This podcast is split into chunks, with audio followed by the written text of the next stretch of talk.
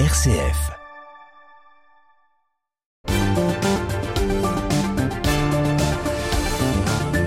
Et nous retrouvons tout de suite Raphaël Delacroix pour sa carte blanche. Bonsoir Raphaël. Bonsoir Thomas.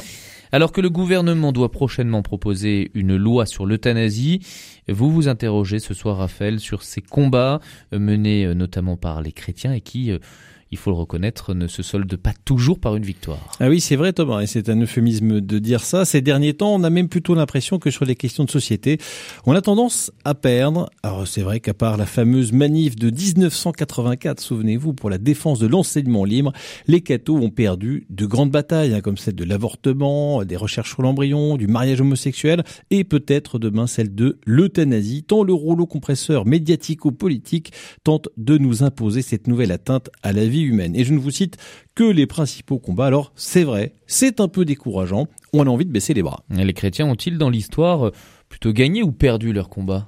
Eh bien l'histoire nous livre des récits à la fois de victoires de défaites. Prenons quelques exemples. Le Moyen Âge, hein, qui a si bien réussi à la chrétienté, n'a pas été sans déconvenu.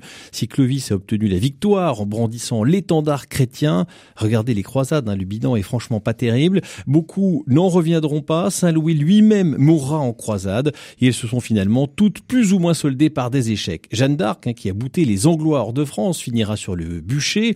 Alors en revanche, il y a quand même la victoire de la Sainte Ligue contre les Ottomans à Lépante en 1571, une victoire tonitruante, décisive, attribuée à la prière du rosaire et qui a donné naissance à la fête de Notre-Dame des Victoires.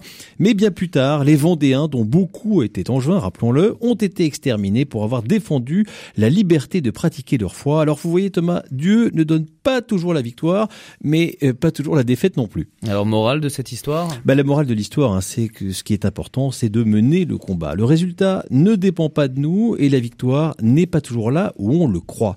L'échec de la pour tous a été, à contrario et pour des milliers de personnes, l'origine de leur engagement politique, social ou associatif. Et encore aujourd'hui, sur notre sol angevin, l'héroïsme des Vendéens, que j'évoquais tout à l'heure, nourrit encore l'idéal de beaucoup. Enfin et surtout, hein, les chrétiens sont sûrs d'une chose, c'est la victoire du Christ, définitive sur le mal et sur la mort. Le vendredi saint, les apôtres se disaient que cette histoire de salut de l'humanité prenait bien mauvaise tournure. S'endormant pendant l'agonie, ils ont tour à tour cédé à la tentation du découragement. Saint Pierre, l'immense Saint Pierre, reniera le Christ au moment crucial de ce combat entre le bien et le mal.